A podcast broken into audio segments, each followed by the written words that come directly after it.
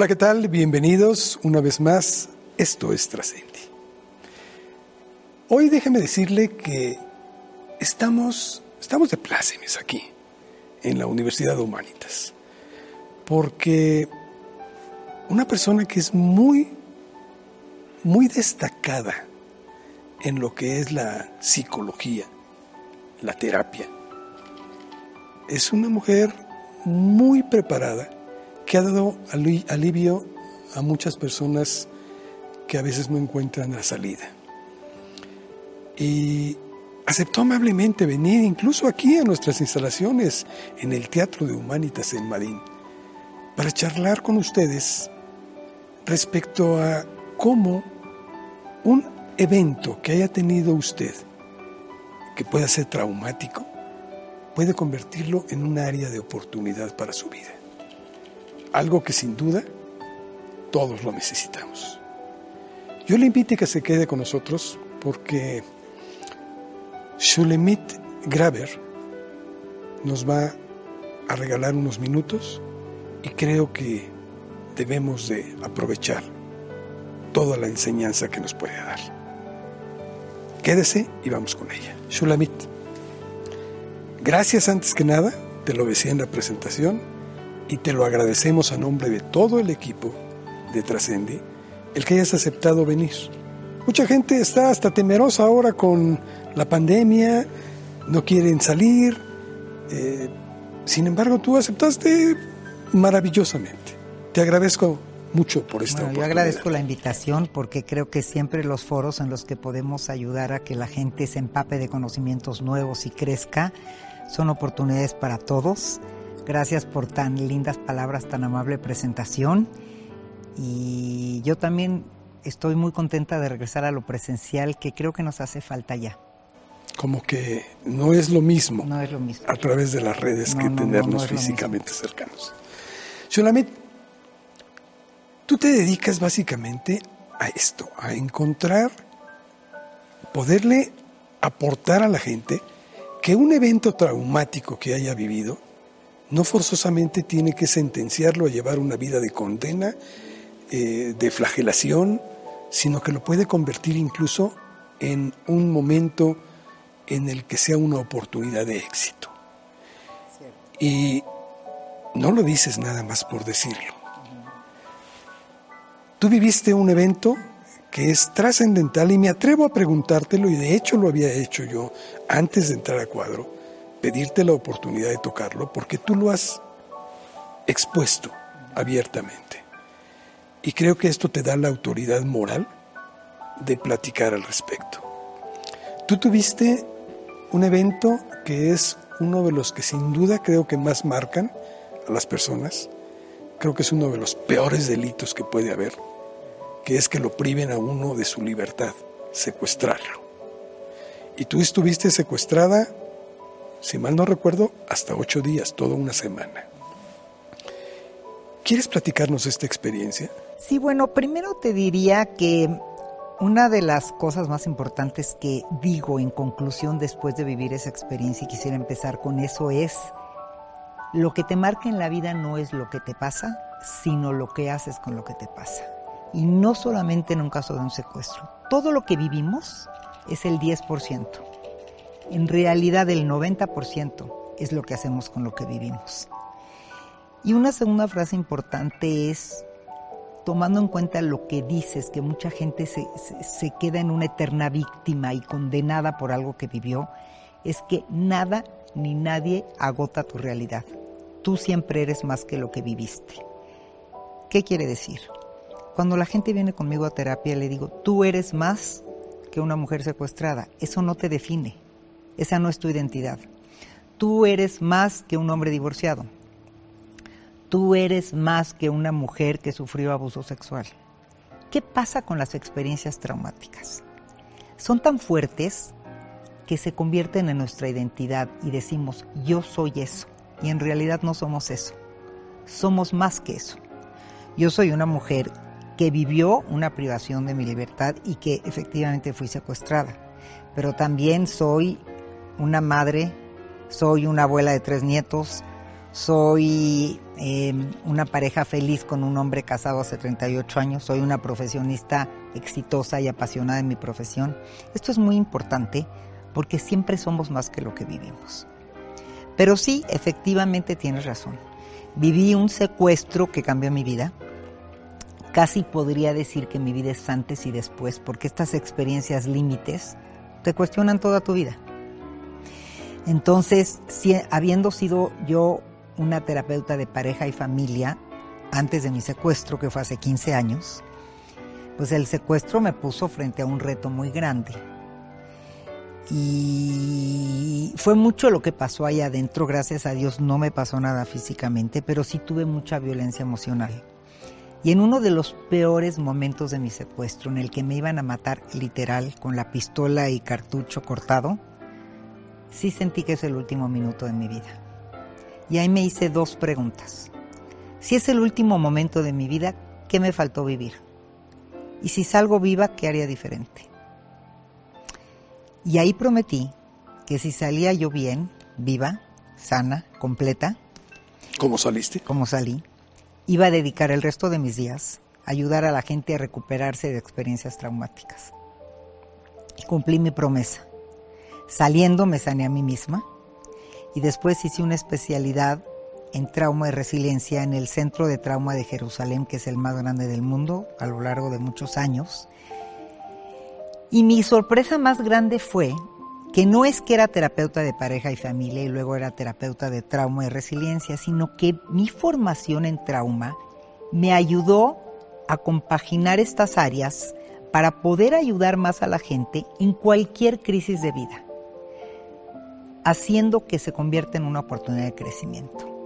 Y si quieres te digo brevemente por qué creo que puede convertirse en una oportunidad de crecimiento. Por favor. Los seres humanos nos guiamos por sentido lo que no te hace sentido no lo haces. Si tú eres una persona que fumas y fumas y fumas, pues no tienes ningún problema de salud, eres un joven universitario que fumas, eres feliz fumando. ¿Tú qué te vas a poner a pensar que a los 80 años vas a tener efisema pulmonar? Eso no te hace sentido. Sigues fumando. Hasta que vas al médico en un momento y te dice que tienes un problema de salud. Ahí ya tienes un dilema existencial y el dejar de fumar adquiere un sentido. Lo mismo con el peso. Eres una comedora feliz, gordita, contenta, que gozas la comida, a tu esposo no le importa, a nadie le importa, tú estás feliz. ¿Cómo por qué te vas a poner a dieta? Tú son esos ejemplos de que tratas de cortar conductas, pero no te hacen sentido. A nadie le importa y a ti te encanta comer. ¿Qué pasa cuando de repente a una edad mediana vas al doctor y te dice eres prediabética y o bajas 20 kilos o vas a ser diabética? Bajar de peso adquiere un sentido. Bueno, con estos ejemplos simples así es todo en la vida. ¿Qué pasa con las crisis o eventos traumáticos? A fuerza tenemos que encontrarles un sentido en la vida. Porque ¿qué nos ha enseñado la cultura o la sociedad cuando vivimos algo difícil? ¿Por qué me pasó? En mi caso, estaba entrenando para un maratón. Salí a correr a una cuadra en mi casa. Era un domingo a la una de la tarde. No estaba yo buscando llantas en Tepito estaba yo en una buena colonia corriendo. Pero, ¿por qué salí? ¿Por qué esa hora? ¿Por qué fue un error mi secuestro? Iban por una persona que iba a estar ese día, esa hora en esa calle. Entonces, cuando me dijeron que estuve en el lugar equivocado, a la hora equivocada, en la calle equivocada, dije, Dios mío, empieza uno por qué, por qué salí, por qué no me quedé en casa, ¿no? O cuando te pasa algo, este, te asaltan, ¿por qué me metí por esta calle? ¿Por qué no? Y los porqués te van a dejar siempre en un hoyo sin esperanza. No hay respuesta. Esa es la vida, como decía el gran poeta Amado Nerva. El cielo es azul, el mar es salado y la vida es incierta. El para qué es el que te lleva a un sentido. Si tuve que haber vivido esto en mi vida, que ya lo viví, ¿para qué lo tuve que haber vivido? Y claro que muchas veces que he estado en medios y en programas me preguntan, pero ¿cómo le encuentras un sentido aún un sin sentido como el secuestro. Bueno, aún y al sin sentido hay que encontrarle un sentido. Es la única forma de trascender. Si yo tuve que haber vivido esto, ¿para qué? ¿Qué me enseñó la vida? Y entonces cuando puedes encontrar el para qué, puedes convertirte en una mejor versión de ti mismo. Ahí es donde empieza el camino a convertir un trauma en una oportunidad de crecimiento. Si ya lo viví, ¿cómo esto me convierte en alguien que puede aportar algo, dar algo a la humanidad, convertirte en un mejor ser humano? Porque no podemos, la vida no se vive con borrador. Lo que vivimos ya vivimos. Lo que sí podemos hacernos responsables es cómo sanamos, reparamos lo que vivimos para reinventarnos como personas. Se me hace todo esto muy importante y esto deberíamos de aplicarlo, no solo en casos tan extremos como el que te tocó vivir, sino en la vida diaria. Porque no sé si es una situación propia del latino, pero creo que a final de cuentas no somos tan distintos en el mundo entero. Nos gusta mucho victimizarnos. A veces con toda la razón, pero a veces sin ella. Y empiezan los cuestionamientos, como tú decías. ¿Y por qué a mí? Yo soy bueno. ¿Acaso Dios no me quiere? Empiezan a, creer, a caer en muchas eh, utopías, en muchos eh, absurdos incluso, porque creen que se sienten mejor el externar esto, pero terminas por estar más vacío. Terminas por estar más vacío y vas cayendo en un, en un hoyo de desesperanza porque yo aprendí mucho de mi experiencia que la verdad la justicia estamos como muy acostumbrados a pensar que a la gente buena le pasan cosas buenas y a la gente mala cosas malas. La verdad no es cierto no existe la justicia. Le pasan cosas buenas a la gente mala y cosas malas a la gente buena.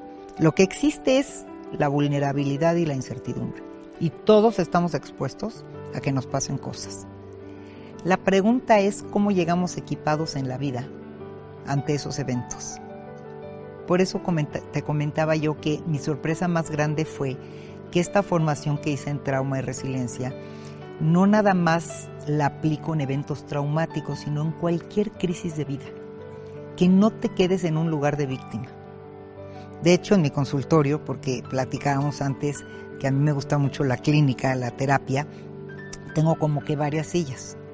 Cuando llega alguien y se sienta y me empieza a contar su historia desde un lugar de víctima, hago una cosa muy brusca y le digo, te voy a pedir un favor, párate.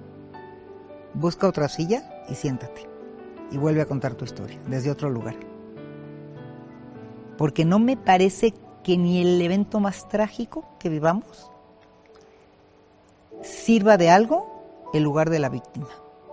Es que yo y es que a mí siempre me pasan. Porque ¿cómo se construye la realidad realmente? Con tus discursos internos. Si tú te dices a ti mismo que tú eres víctima de algo y tú así te tratas a ti, eso vas a hacer. Eso es lo que va a definirte a ti.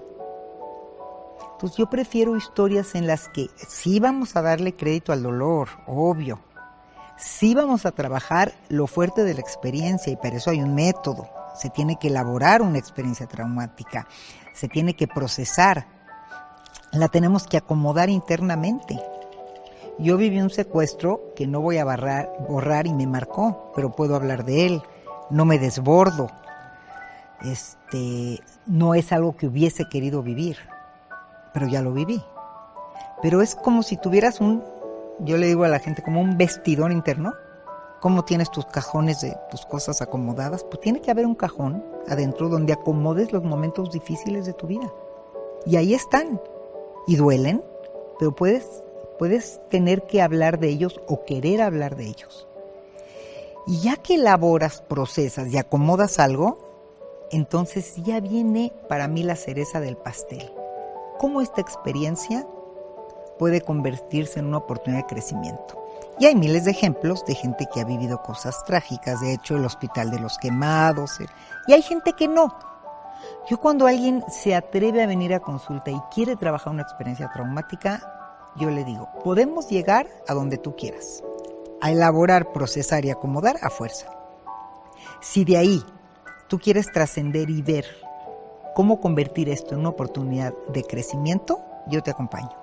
Pero hay gente que no, gente que se conforma con estar en paz, con acomodar internamente lo que vivió y está ahí. no todos tienen ese ímpetu. Pero sí te voy a decir algo muy importante. Cuando la gente me dice, pero ¿por qué trabajas con eso tan jodido? ¿Por qué trabajas con el dolor? ¿Por qué no eres terapeuta sexual? ¿Por qué no haces algo más divertido? Siempre digo la misma respuesta. Cuando alguien se sienta enfrente de mí y viene a trabajar una experiencia traumática, yo ya vi la salida. O sea, esa persona, si está enfrente de mí, va a salir con una mejor versión de sí misma. Yo creo en eso y es un poco lo que hablábamos ahorita que nos conocimos. Creo tanto en eso y confío tanto en eso por lo que viví, que ese es mi reto, ese es mi trabajo, contagiarle a la gente de esta convicción. el, ser humano, muy dentro, piensa que por el solo hecho de haber nacido, merece vivir en felicidad.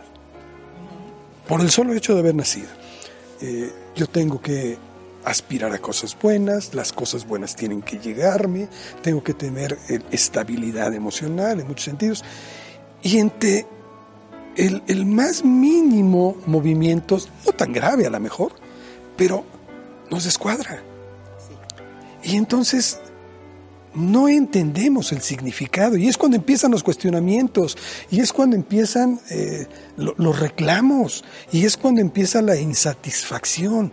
¿Cómo podemos aprender a ser o tener un nivel más alto de resiliencia? Mira, así por definición, la resiliencia es la capacidad de levantarnos más fortalecidos de la adversidad. Pero ¿qué pasa realmente? ¿Por qué sufrimos? Bueno, por muchas cosas, pero yo he llegado a la conclusión que por dos principalmente. Una por nuestras expectativas y dos por nuestros discursos internos. Porque esperamos muchas cosas que no van a ser como las esperamos. Y nos decimos cosas que configuran nuestra realidad. Si yo me digo que esto va a ser así, pues así, así lo voy a vivir. Entonces, la resiliencia se frena mucho por estos dos procesos. Las expectativas son un gran tema. Vivimos esperando y pensando, de hecho, hoy que la ansiedad es la enfermedad de moda, la ansiedad es exceso de futuro. Y se ha comprobado que el 90% de nuestros pensamientos y expectativas acerca de cómo van a ser las cosas en un futuro no van a ser así. Ya fue una energía botada que no valió la pena. Y si yo me levanto hoy en la mañana y le doy un golpecito a mi coche, de accidente a la hora de salir del garage, y digo, hoy va a ser un mal día, ya empecé con el pie izquierdo, típico, ese va a ser el día porque yo voy a hacer que mi día se acomode a lo que yo dije. Entonces en el siguiente lugar no va a haber dónde estacionarse y voy a decir, claro, hoy era un mal día, siempre hay dónde estacionarse y hoy no hay. Y voy a llegar tarde a una comida y voy a decir, claro, me tenía que haber tocado tráfico, y es mi mal día. Y entonces vuelve la profecía autocumplidora. Entonces, nos cuesta trabajo ser resilientes porque nos llenamos de un montón de cosas. Digo, pongo estos ejemplos porque a veces lo sencillo es lo más claro. Y nos vamos llenando de un montón de ideas, de un montón de expectativas y de un montón de frenos internos, de discursos internos, que la pandemia es un muy buen ejemplo. Estoy escribiendo un nuevo libro que se llama Historias de una pandemia porque me tocó ver el cielo y el infierno. Gente que se quedó esperando cuándo va a acabar, cuánto falta para que y se le fueron dos años, y gente que reinventó su vida. Historias fantásticas. Incluso hay gente que sigue todavía viviendo esa dinámica. están encerrados completamente. Y no salen porque están esperando a ver qué va a acabar, qué, no va a acabar. La vida no se pone, es otra de las cosas que he aprendido, la vida no se pone en pausa para resolver resolvemos mientras vivimos. Hay que aprender a vivir con una experiencia traumática. Me hizo, esto que dijiste, me hizo recordar que mucha gente cuando vive una crisis o una experiencia traumática quisiera que el tiempo se pare y no hacer nada hasta que resuelva. Pero no, el reloj sigue corriendo, el tiempo pasa, la vida sigue circulando. Entonces hay que lograr lo que decía el famoso doctor Einstein, el equilibrio del ciclista pedaleando. Un buen ciclista no deja de pedalear. Viene una subida tremenda. caes, claro. Viene una subida tremenda, pues cambiará sus velocidades. Viene una bajada tremenda, pues se las ingenia, pero no se para de la bicicleta cada vez que el camino se pone difícil. Y eso pasa mucho en el tema de trauma y resiliencia, que cuando la gente vive algo muy fuerte, quisiera que se pare el mundo para resolver. Y eso no existe. La vida sigue. Mañana te, hoy tuviste un trauma y mañana te comes el chocolate más delicioso. Eso es la vida. Entonces hay que resolver mientras vivimos. Fíjate que tuve la oportunidad hace unos días de estar en un encuentro de, jóvenes, muy jóvenes, en un fest, pero de tratar de ayudarlos. Y me llamó mucho la atención porque cuando se les hizo la pregunta de quién vivía en una familia que consideraban perfecta, nadie levantó la mano y eran alrededor de unos 400 jóvenes. Pero son jóvenes que no encuentran, digo, ahí empieza un tratamiento, pero son jóvenes que en ese momento no encuentran una salida y parecieran como condenados a repetir la misma vivencia que han tenido en sus hogares, en crear hogares disfuncionales, etcétera, etcétera, y en repetirlo, no en cambiarlo. Mi pregunta es la siguiente. En este ejercicio que es la vida, en esta carrera que tenemos todos que emprender, nos guste o no, ¿quién debe ser nuestro entrenador? ¿De quién nos debemos de acompañar para llegar a este término? ¿La fe? ¿Terapeuta? ¿La familia? ¿Quién debe acompañarnos en el proceso? Mira, yo te diría algo que a lo mejor va a parecer un poco egoísta, pero creo que uno tiene que aprender a ser su mejor amigo de uno mismo. Y lo que nunca te van a quitar es la forma en cómo tienes llena tu maleta interior. es cierto que hay mentores muy importantes en la vida. Yo tuve maestros que me marcaron. Es cierto. Pero Aristóteles, imagínate hace cuánto, decía que la felicidad es individual. Tú tendrías que estar dispuesto a ser el proveedor de tu bienestar y tu felicidad, aunque ahorita te quedaras solo en este mundo. Entonces yo diría que primero, no le llamaría terapia porque sí creo que hay gente muy trabajada, como decimos los terapeutas, que lo ha hecho a través de meditación, neurociencia, espiritualidad, fe, religión, se vale. Pero siento que te tienes que trabajar internamente y equipar para la vida. Para mí sería lo número uno. En la familia creo mucho. Soy terapeuta de familia y por eso creo que la familia es como el primer núcleo de amor y que ayuda muchísimo como base para la vida. Creo que la familia es importante. Obvio creo en la terapia y creo que la gente tiene una mal información de la terapia porque cree que entrar a terapia, uh, entré a terapia a ver cuánto tiempo. La terapia tiene que ser puntual en tu vida y por un tiempo definido, no tiene que ser eterna. Creo que uno tiene que irse, tiene que ir adhiriendo herramientas en la vida para tú equiparte mejor. La felicidad no te la da el esposo, los hijos, la familia, la carrera. Todas esas para mí son ramas de un árbol. El tronco frondoso eres tú. Y mucha gente no sabe ni estar con ella misma. No son amigos de sí mismos. Realmente en la cuarentena lo que la gente descubrió ahora en pandemia es cuánta gente no sabe estar sola, cuánta gente no sabe estar consigo misma y cuánta gente depende de los demás para poder estar bien. Entonces, es muy buena tu pregunta Creo que todo lo que tú mencionas me parece que es bueno, pero creo que lo más importante es invertir en ti. Pero ¿cómo llegamos a ese punto? Porque si estamos partiendo desde el momento en que venimos de hogares disfuncionales, la, gran mayoría del mundo, eh, ¿cómo encontramos esa salida, ese punto de quiebre para que podamos entonces decir, voy a ser autosuficiente, voy a reconstruirme a mí mismo. Eso a veces en algunos llega y las más de las veces lamentablemente es a través de un evento traumático. Pero en muchos otros no. La verdad tienes toda la razón. Esa es mi lucha interna, mi lucha interna y externa y lo que trato de, de decirle a la gente. Y es la pregunta que me hago todos los días.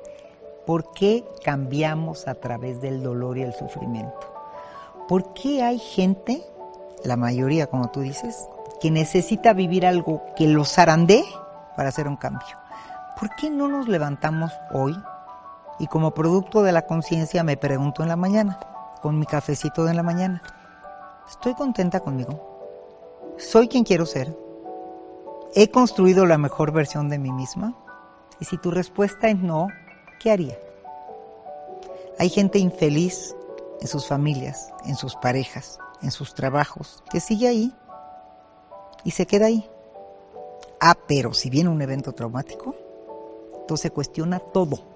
Tengo millones de ejemplos en 40 años que llevo dando consulta de gente que ha hecho cambios importantes a raíz de un infarto, de un coma, pero cambios totales.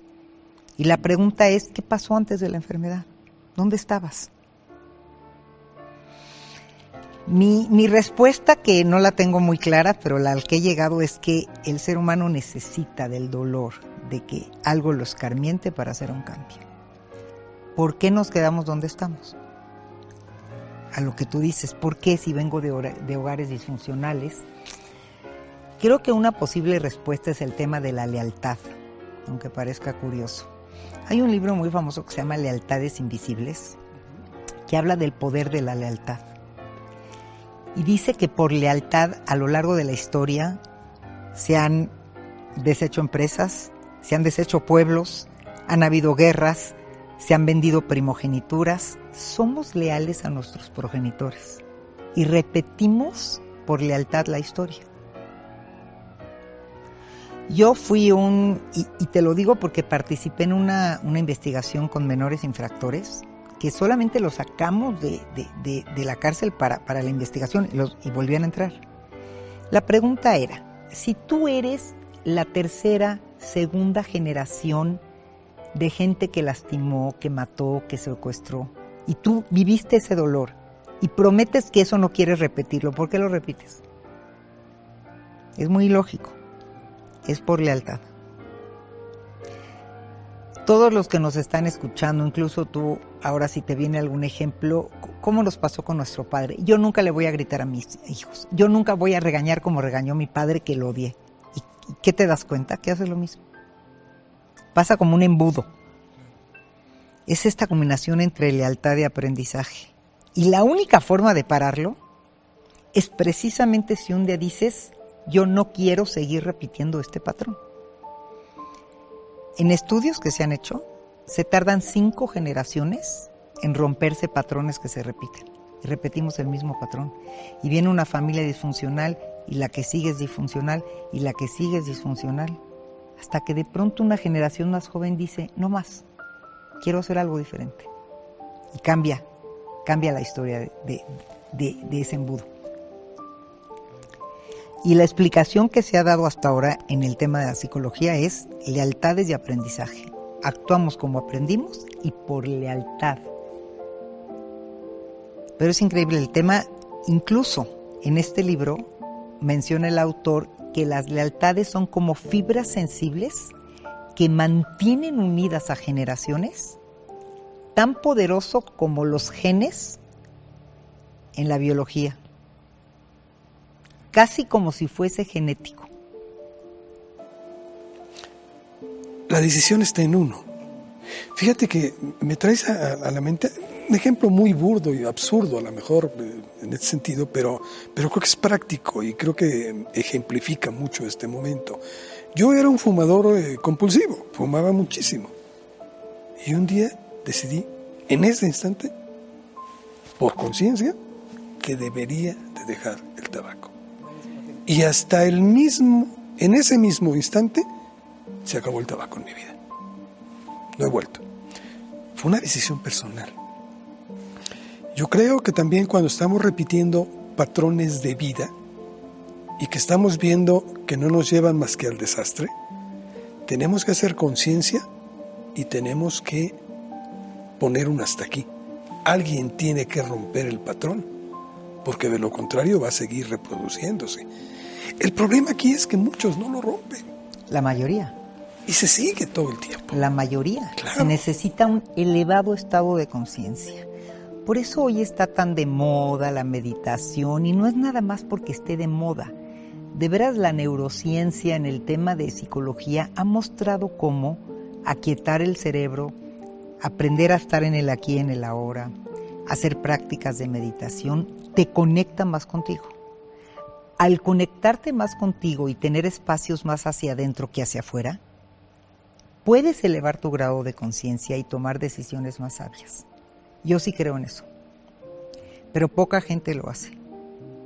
Poca gente, es más, la gente que llega a terapia llega al límite de su crisis. Las parejas llegan al límite del divorcio y cuando les preguntas hace cuánto se sienten así, te dicen hace 15 años. La gente llega al límite de una situación desesperante a terapia y tengo muy poquitos pacientes que vienen a terapia y cuando les digo qué te trae por acá, qué quieres trabajar, en qué te puedo ayudar, me dicen, ¿sabes qué? Quiero acomodar mi mundo interior, creo que podría ser mejor ser humano, no estoy tan feliz como estoy, pero no traen una crisis particular. Admiro mucho a esa gente. Pero son contados Los con los dedos los que llegan a terapia como para hacer esto que tú decías, ¿no? Como para querer ser una mejor versión, como acomodar mejor su historia, pero no traen una crisis, podían haber venido hoy o no haber venido. La mayoría llegan cuando la crisis ya los tiene, ya sabes, en la, es una emergencia, todas son emergencias. Una, una, una paciente me decía el otro día, es que la terapia tendría que ser parte de la canasta básica. Y de veras lo creo. No para siempre, pero sí por momentos puntuales en la vida. Ahora, ¿qué papel nos toca jugar en esta sociedad? Entiendo muy claro, Shalom, que tú como terapeuta, tú como psicóloga clínica, tienes una función. Pero yo creo que si todos aspiramos a vivir en un mundo mejor, todos, aún no teniendo tu preparación, deberíamos de trabajar en ello aportando algo.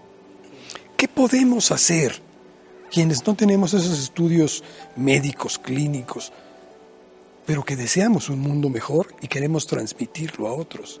¿Qué podemos hacer para despertar esa conciencia? Pues mira, yo creo que cada quien desde su trinchera podría hacer mucho, mucho. Yo creo que todos desde las distintas trincheras podrían hacer mucho. Por ejemplo, los maestros, ¿no? Eh, pienso en las universidades. A veces me pregunto, ¿por qué no hacer más conferencias que acerquen a los, a los alumnos a cómo elegir un buen proyecto de vida? La mayoría eligen mal su proyecto de vida, ¿no?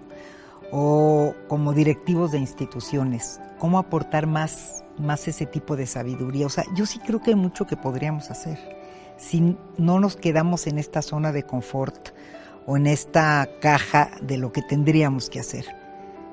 Yo digo que hay que atrevernos a hacer cosas diferentes, porque tu pregunta es muy sabia. Hacer más en todas las trincheras donde estamos, como padres. ¿No? Es una carrera que no se estudia y es compleja. Entonces, asesorarnos un poco más, cómo gestionar las emociones de nuestros hijos, cómo crear hijos sin analfabetismo emocional, que sepan manejar bien sus emociones. Pero ¿sabes cuál es la base de todo? Hace poco me preguntaron que si hubiera una característica que me definiera como terapeuta y fue la, bueno, más bien la descubrí en el secuestro, ¿cuál sería? Me di cuenta que es la curiosidad. Somos poco curiosos. Yo soy curiosa. A mí cuando está una persona enfrente y viene una sesión, cada sesión es única. Me da genuina curiosidad entender cómo esa persona se convirtió en la persona que hoy es.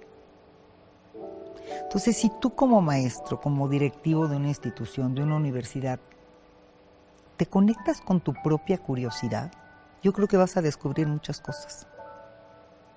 Que de hecho te cuento un dato curioso, cuando estuve en mi secuestro y me dijeron que estuve en el lugar equivocado, al hora equivocado, en el momento equivocado y dije, ¿qué hago? Dije, tengo que hacer algo diferente. Y ahí pensé, soy terapeuta, tengo que poder platicar con estos hombres. ¿Qué tengo que hacer? Perder el miedo. ¿Y cómo pierdo el miedo? Siendo curiosa. Y entonces le pregunté al jefe de la banda, ¿te puedo hacer una pregunta? Pregunta, me dijo. ¿Cómo es que elegiste ser secuestrador? De veras me daba curiosidad. Un día te levantaste y dijiste, tengo una nueva profesión, esto me gusta hacer. ¿Cómo elegiste esa profesión? ¿Y sabes qué me contestó? Jamás nadie le había interesado mi vida y me había hecho esa pregunta. Te la voy a contestar y me contó su vida. Sí te puedo decir que es la vida más desdichada que yo he escuchado en toda mi historia. Ojo, no justifico que sea secuestrador, pero ahí empezó una empatía. Y ahí empezamos a hablar de la vida. Hice lo que sé hacer. Nunca perdí la calma. Hablé, le di terapia, realmente. De hecho, aunque acabó siendo como todos los secuestros, al final los de la AFI, que aquel entonces eran los que asesoraban en el tema de secuestros, me dijeron, negociaste el 90% de tu libertad. Y te digo algo, lo creo. Y ahí me entró esto que tú dices. Dije, a ver, se trata de mi vida, de mi libertad. Tengo que, no importa qué haga fuera el mundo, yo aquí soy responsable de mi vida. Y tengo que poderme conectar con esta gente. Finalmente no llegaron en una nave extraterrestre y son extraterrestres. Son seres humanos y tengo que poderme conectar. Y entonces me remito a tu pregunta. Creo que si todos pensáramos con curiosidad qué más podemos hacer, ¿Qué extra podemos hacer además de ser un buen maestro? ¿Qué extra puedo ser además de ser un director de una universidad? ¿Qué cosita extra puedo aportar? Ahí crearíamos un mundo mejor. Pero nos quedamos en el límite de nuestras posibilidades. Y nos quedamos por comodidad. Porque nadie quiere ir más allá. Porque decimos, estoy bien, pero no nos damos cuenta que al no intervenir, estamos actuando en nuestra contra, porque estamos dejando que este monstruo de mil cabezas siga creciendo y a final de cuentas todos vamos a tener que estar en un momento, en un lugar equivocado, en un día equivocado. ¿Cómo estamos equipados? Aquí la pregunta es cómo estamos equipados. Y para poner un ejemplo en la pandemia, la verdad, hubo mucho sufrimiento, mucho dolor. Las empresas tuvieron que hacer reacomodos muy fuertes ¿Cuántas empresas están interesadas por el bienestar emocional de su gente? Pocas. Sí hay, pero pocas. Me han contactado, he hecho algunos talleres muy útiles, pero no tantos ni tantas como uno quisiera. Y fue un shock. Hay muchas cosas que no van a regresar a como eran. No solo es la productividad lo que le da a, nuestra sociedad un valor, ¿Qué pasa con la parte emocional para tener mejores empleados, mejores directivos y así en el tema que quieras? Es muy importante que, que nos auxiliemos o que acudamos a esa pregunta y es la curiosidad. ¿Cómo hago que todos estemos mejor? Esta pandemia no es la última que vamos a vivir, lamentablemente. En el mundo surgen constantemente. Y yo creo que lo que podríamos rescatar, apoyando lo que tú dices, es a lo que nos enfrentamos y cómo salimos para evitar que la próxima nos afecte en la misma manera en que ya nos afectó esta. Esa sería la resiliencia. Sería el crecimiento, ¿no? ¿Cómo salimos más resilientes? Porque hay aparte una nueva teoría que dice que hay una memoria resiliente. ¿Qué quiere decir eso? Si tú viviste un evento traumático, una crisis de vida, lo trabajaste y aumentaste tu resiliencia o construiste tu resiliencia, esa resiliencia se queda guardada en tu memoria, en tu disco duro. Y cuando vuelves a vivir otro evento, eres más resiliente. Tienes ventaja sobre alguien que nunca trabajó su resiliencia. Entonces, no importa lo que te toque vivir y dónde te toque vivirlo, tienes que fortalecerte a pesar de la adversidad. Siento que es una responsabilidad. Y esto me lleva al papel social. Hablábamos hace un rato de esto, pero este programa se, llama Trascender, Trascendi. Y nos interesa gente como tú, que, que ha entregado mucho a la humanidad, a su sociedad, a su ámbito, entorno, y que no se lo guarda, o sea, lo da, lo hereda. Por eso a nosotros nos interesa mucho que nuestros invitados nos puedan definir lo que en lo particular para ti significa el término trascender. Mira, me encanta el nombre del programa porque creo que, que debiéramos de trascender. Y yo creo que para mí trascender es buscar cómo convertirte en una mejor versión de ti mismo y qué quieres aportar al mundo. ¿Cuál es tu granito de arena? ¿Qué quieres aportar para a nivel macro darle algo a este mundo de lo que tú has aprendido? No quedarte con tu sabiduría interior.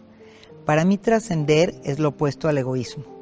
Hay mucha gente que ha crecido y que es muy rica internamente, pero ahí se queda. No quiere dar. Yo creo que trascender tiene que ver con ser generoso. Con lo que tú has aprendido, ya sea por dolor, por experiencias difíciles, por estudios, por crecimiento, encontrar foros para poderlo empapar a los demás, ¿no? Para poderlo para, para poderlo difundir y que más gente pueda contagiarse de las cosas que tú viviste. Por eso hoy que me preguntaba si puedo contar mi historia, le he contado mucho. Tengo un libro, hablo mucho de mi historia. ¿Cómo se llama el libro? Mi libro se llama Del sufrimiento al crecimiento. Y es la narración de mi historia y la segunda parte es el método que yo creé para trascender una crisis. Y me encanta hablar de ese tema porque creo que todos podemos eh, convertir una crisis en una oportunidad de crecimiento. Y mira que te hablo de cosas muy severas con las que he trabajado, feminicidios, cosas muy duras. Y aún y a pesar de lo vivido, hay gente que ha hecho grandes cosas a, a partir de ello. Entonces creo que trascender es eso, compartir, ser generoso, dar, y si viviste algo duro, compartirlo. Y si pudiste salir adelante, también. Y si no, también. Porque entonces la gente, ¿cómo nos contactamos? ¿Cómo trascendemos? Desde lo humano, desde lo que hemos vivido. Entonces, yo creo que, es una muy buena pregunta y yo creo que trascender es compartir, dar, ser generosos. Mira, a mí me queda claro que y, no sé por qué me vino la reflexión ahora que hasta en la propia Biblia lo dice que este no es un mundo bueno, no es un mundo perfecto, sino que es un paso más para aquellos que tienen esa fe, para llegar a un punto diferente. Pero a final de cuentas, tenemos que venir a pasar experiencias muy agradables, espero que todas las tengamos siempre, pero lamentablemente tendremos que enfrentar en algún momento de nuestra vida un quiebre. Creo que lo importante es hacer lo que tú haces. Aceptarlo, tomarlo, sacarle lo mejor, si tuvo mejor y si no, pues saber que por algo podemos compartir y fortalecer a otros y darle una utilidad a ese momento sobre todo porque ya lo viviste, o sea, no puedes echar el tiempo para atrás y desvivir. La vida no se vive con borrador, como te decía. Esa es muy buena frase. Entonces, si la vida no se vive con borrador, hagamos algo con lo que vivimos. Porque mucha gente cree que puede borrar lo que vivió. Nada de lo que viviste, todo es parte de, ya forma parte de tu acervo. Entonces, hay que combinar todo lo que vivimos y a partir de ahí, ¿qué hago con todo esto que tengo? ¿Quién quiero ser hoy? Shulamit, pues en nombre de todos quienes estamos en Trascendi, te agradecemos porque en esta vivencia común que tenemos, hoy escribimos una página contigo de esto que se llama vida. Muchas gracias. Y creo que aprendimos cosas que deberíamos de saberlas por default. Pero nadie viene con un manual a esta vida. Hay que aprenderlas caminando. Caminando, como te decía, la vida no se para para resolver, resolvemos mientras vivimos. La vida sigue, entonces de todo al mismo tiempo. ¿Algo que quieras agregar? Pues no, agradecerles mucho, me encantan estos espacios, porque hablando de trascender, creo que estos son granitos de arena en los que a través de estas conversaciones tocas vidas y nunca sabes quién te va a escuchar. Y, y, me ha sucedido, y por una conversación así, por una participación en medios, por una entrevista, tocas una fibra y cambias su vida. Y ya solo por eso valió la pena. Claro una vida que podamos influir en ella es suficiente. Ya lo suficiente. Y eso es trascender también. Solamente muchas gracias. A ustedes. Gracias de veras. Y a usted, muchas gracias por habernos acompañado. Estoy seguro, no lo pongo en duda. Esta entrevista le aporta mucho a su vida. Reflexione siempre. Gracias. Hasta la próxima.